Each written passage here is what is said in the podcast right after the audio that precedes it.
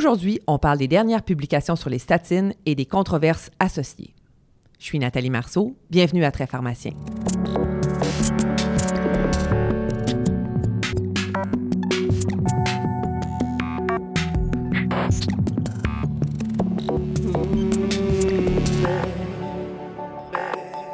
Depuis plusieurs années, un débat a lieu sur les risques et bienfaits de l'utilisation des statines en prévention des maladies cardiovasculaires. Certains documents d'importance ont été publiés récemment, dont les lignes de traitement sur le cholestérol 2018 de l'American Heart Association. Cette association a également fait une prise de position sur la sécurité des statines qui est tout récente. En septembre dernier, il y a aussi eu 17 scientifiques et chercheurs qui ont publié dans la revue Expert Review of Clinical Pharmacology Journal une espèce de perspective sur euh, le sujet des statines.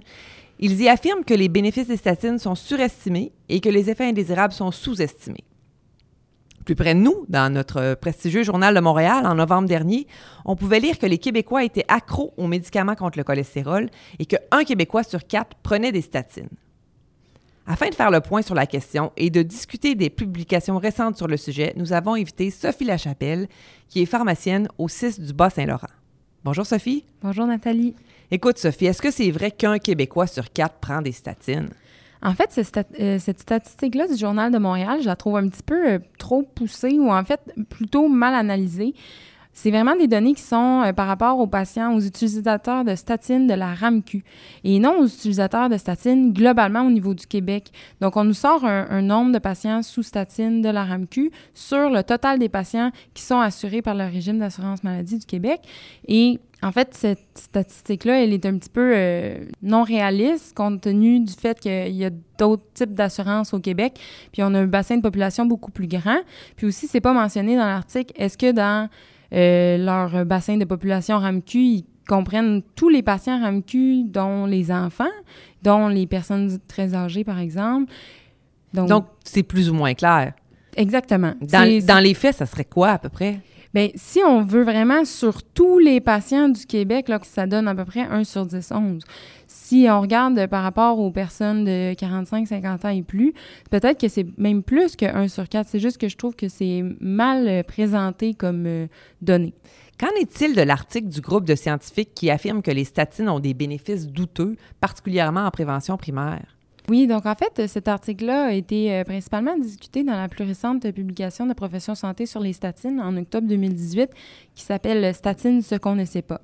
Puis en fait, on expose la position très controversée de Dr. Delorgeril et euh, quelques-uns de ses collègues euh, qui rédigent des ouvrages là, titre vraiment alarmants et euh, assez sensationnalistes, qui disent dans leurs mots là, que les statines, c'est horrible, puis qu'en fait, en ce moment, on fait clairement une mauvaise gestion au niveau du cholestérol et des maladies cardiovasculaires. Alors, qu'est-ce qu'on doit en penser? Euh, dans le fond, le problème réside principalement dans le fait que les essais cliniques et les données ne sont pas toujours rendues disponibles.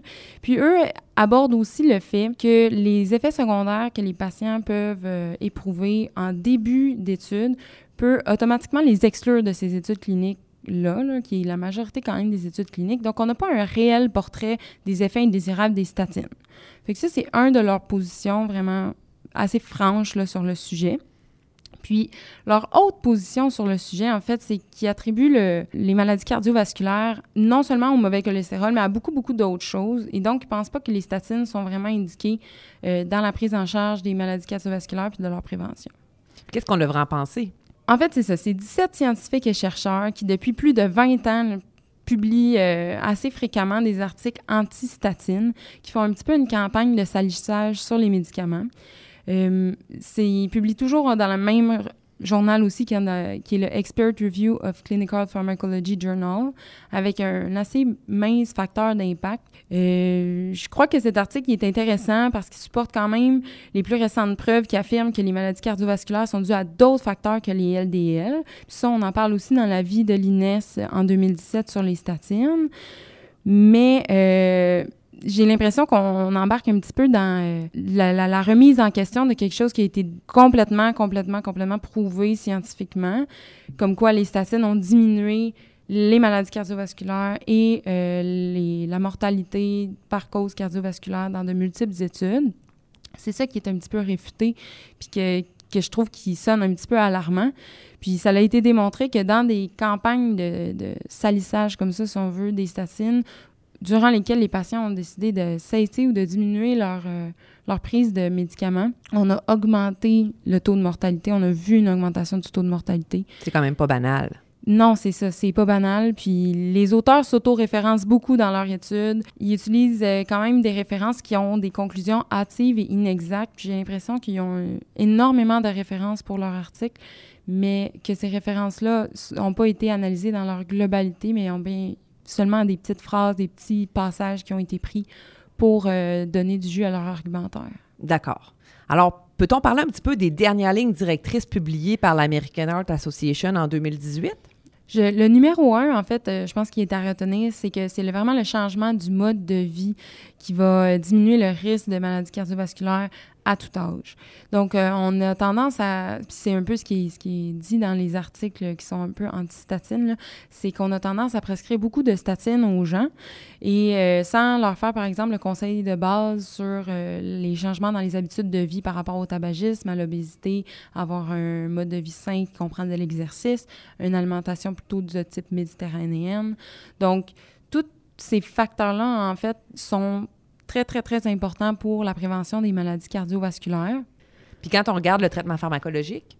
Donc, chez les patients avec euh, maladies cardiovasculaires, il faut diminuer le LDL avec euh, des thérapies de statine à haute intensité ou à la dose maximale tolérée. Fait que ça, c'est vraiment chez nos patients qui sont déjà connus pour avoir des maladies cardiovasculaires. Plus on diminue le LDL, puis plus on diminue le risque. C'est ce qui a été démontré. Cependant, c'est sûr que, bon, d'un autre côté, encore dans la controverse, il y a beaucoup de gens qui disent que oui, les LDL, c'est important de les diminuer, mais un taux de cholestérol trop faible, ça peut être associé à une mauvaise synthèse, par exemple, de la vitamine D dans le corps, ou, euh, en fait, c'est juste que le cholestérol est quand même utile à quelque part. Mais bon, dans les guidelines, ce qu'il faut retenir, c'est vraiment chez nos patients qui sont malades, on met une statine à dose élevée. Puis on peut voir euh, qu'est-ce que c'est, dans le fond, une statine à dose élevée, une statine à dose modérée, pour savoir vraiment euh, la force des médicaments qu'on doit donner à nos patients. Dans euh, l'avis de l'INES en 2017, ça, il y a un petit tableau, là, c'est très, très clair. Donc, ça peut être intéressant. Dose élevée, là? On parle d'atorvastatin 80 mg une fois par jour ou, euh, encore une fois, le rosuvastatin 40 mg une fois par jour. Donc ça, c'est des intensités élevées. Puis euh, on vise au moins 50% de réduction des LDL, plutôt qu'une cible. OK. Puis si on regarde chez nos patients à très haut risque de maladies cardiovasculaires, donc ceux-là qui ne sont pas encore malades mais qui sont à risque très élevé, on vise un seuil de LDLC de moins de 1,8 mmol par litre. Puis si jamais on n'arrive pas avec notre statine à atteindre ce seuil-là, on peut considérer ajouter, par exemple, les, étimibes à la statine. Puis si la combinaison ézitimib-statine n'est pas suffisante, là, on peut considérer ajouter l'évolucumab. Et par rapport au suivi du patient? En fait, euh, les nouvelles guidelines euh, renforcer l'importance d'évaluer la compliance au traitement, puis euh, dans le fond de faire un bilan de cholestérol 4 à 12 semaines après l'initiation des statines ou à chaque changement de dose, en fait. Puis on suggère de répéter aux 3 à 12 mois, selon le besoin, le bilan, euh, le bilan de cholestérol. Écoute, maintenant, j'aimerais qu'on parle d'effets secondaires. Puis c'est sûr que, bon, je pense que le pharmacien, il connaît assez bien les myopathies, mais on peut-tu commencer par parler de ça, puis après ça, on parle des, des effets secondaires un peu moins connus? Oui, certainement. Donc, en fait, euh, les myopathies, c'est vraiment défini, là, ça c'est peut-être euh, quelque chose qu'on oublie. Bon, douleur, faiblesse musculaire, ça tout le monde sait ça, mais ça prend aussi des CK qui sont plus grands que 10 fois la limite supérieure normale. Fait que souvent, dans les articles qui sont un petit peu antistatines, il y a des professionnels de la santé ou des médecins qui viennent réfuter ça en disant comme les gens attribuent souvent des événements de la vie quotidienne à des douleurs musculaires, mais là, quand ils prennent une statine, on a un effet nocebo qu'on appelle, qui est en fait la perception que c'est dû aux médicaments le problème qu'on a, mais qu'en fait, c'est peut-être parce que la personne, elle a pelleté hier pendant trois heures dehors, puis là, a mal au dos. Alors, quelle est la conduite suggérée en présence de myalgie? En fait, on suggère de suspendre la statine pendant une à deux semaines, puis rechallenger avec une dose plus faible ou avec une autre statine, puisqu'il y a plusieurs patients qui peuvent mal tolérer une molécule, euh, par exemple hydrophile versus lipophile, puis en fait, changer par la suite, ça peut les aider. Puis, euh, on a remarqué dans les études observationnelles que l'arrêt de la statine est associé avec une hausse des événements cardiovasculaires. Donc, c'est vraiment important de dire à nos patients que si jamais ils éprouvent des effets indésirables, de venir nous consulter avant de faire cet arrêt-là qui est assez euh, drastique pour qu'on puisse évaluer la, la possibilité d'une reprise avec eux par la suite ou d'un changement justement. Chez plus de 90 des patients qui rechallenge, la statine peut être reprise. Est-ce qu'on devrait envisager le dosage de CK dans ce temps-là? C'est certain que chez un patient qui a un mode de vie qui n'a pas changé, puis que le seul facteur euh, qu'on peut incriminer, si on veut, c'est euh, l'ajout d'une statine ou la modification de la dose d'une statine, je pense que ça peut être intéressant de doser les CK puis d'ajuster en fonction du résultat qu'on va obtenir. Cependant, chez la majorité de nos patients jeunes, on n'a pas eu de dosage de ces cas euh, préliminaires, donc avant l'initiation de la statine. Donc, c'est pas. Euh, parfois, on n'a pas de baseline. Peut-on parler du diabète puis de la prise de statine? Je pense que ça, c'est quelque chose avec lequel les pharmaciens, on est moins familiers. Euh, oui, tout à fait. c'est en fait le diabète de type 2 et l'insulinorésistance comme effet indésirable des statines. C'est assez peu discuté, mais c'est quand même connu. Donc, en fait, ça a été observé euh, dans des méthodes d'analyse d'études randomisées contrôlées. On a vu une augmentation de 10% du risque de nouveau diabète avec euh, statine à intensité modérée pendant 5 ans et 20% avec statine à intensité élevée. Donc, c'est quand même assez, euh, important comme risque.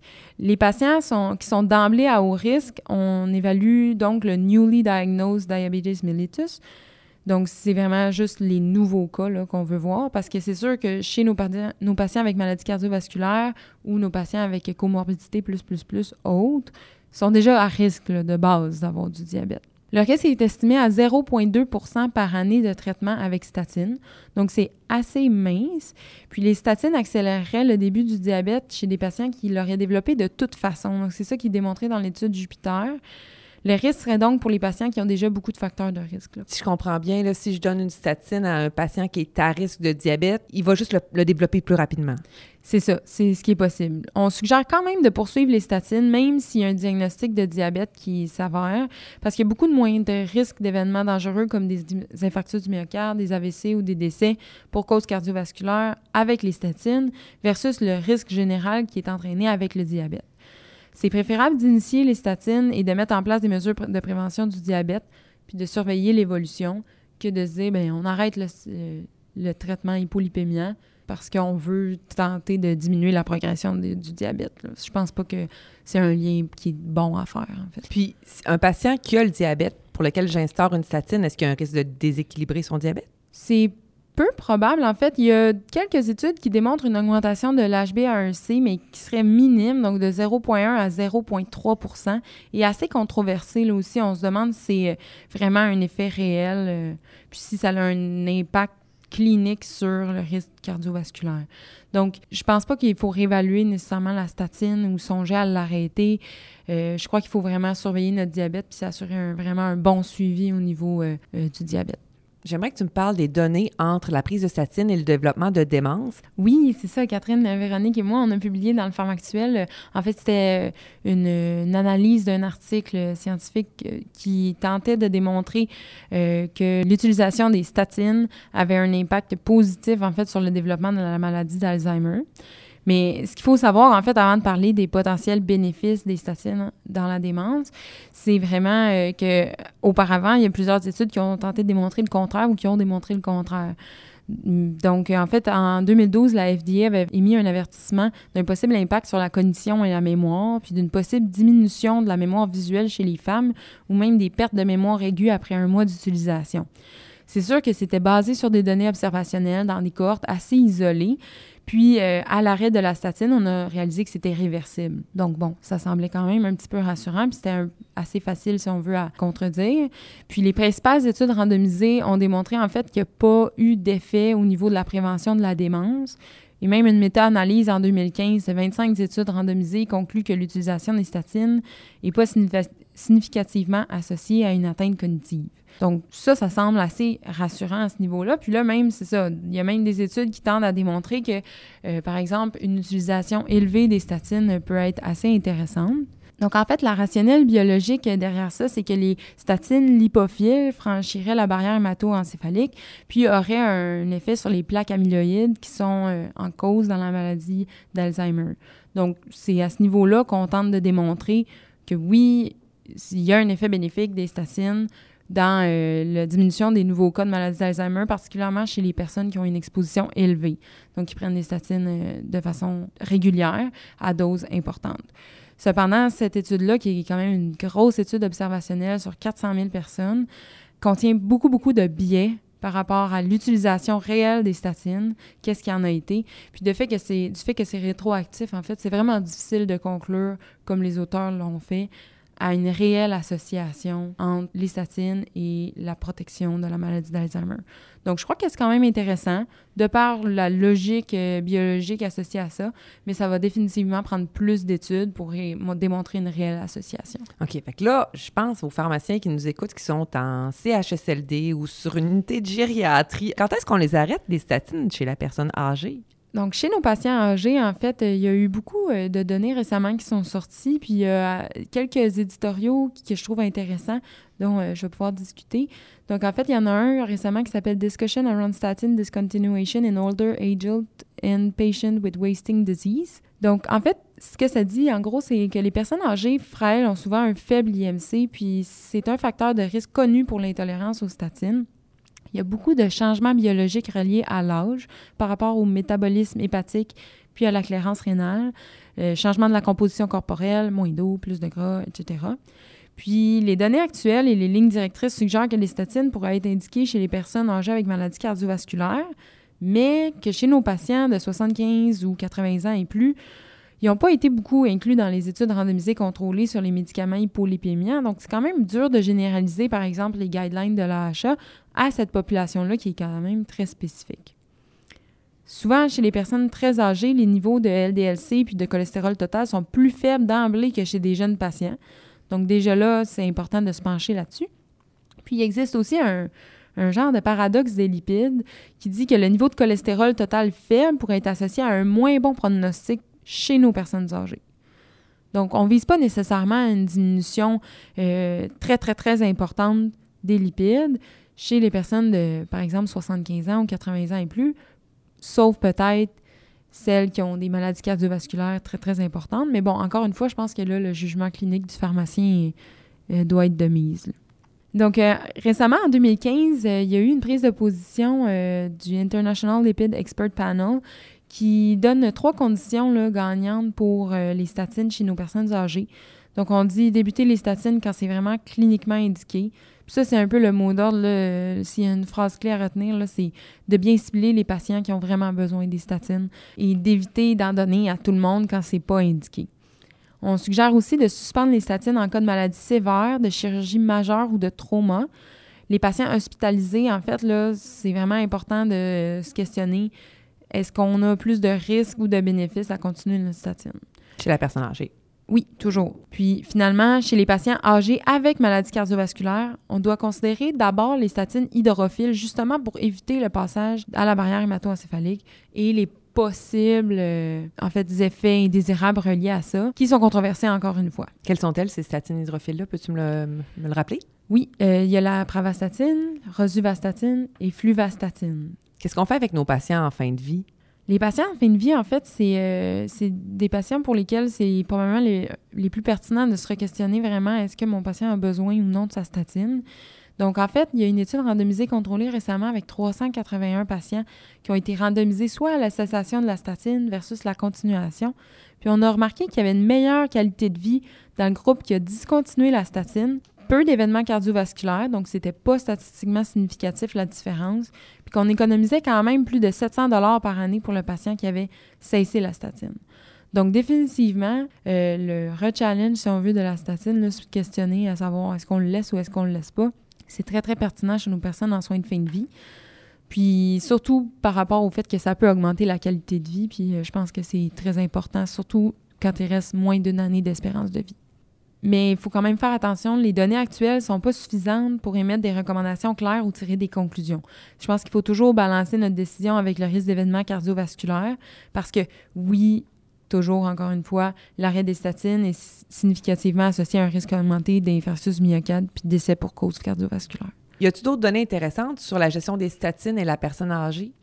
Oui, en fait, le regroupement des unités de courte durée gériatrique et des services hospitaliers de gériatrie du Québec a publié sa deuxième édition de gestion des statines en UCDG, donc unité de courte durée gériatrique. Puis c'est assez intéressant comme document, ça se trouve facilement aussi sur Internet.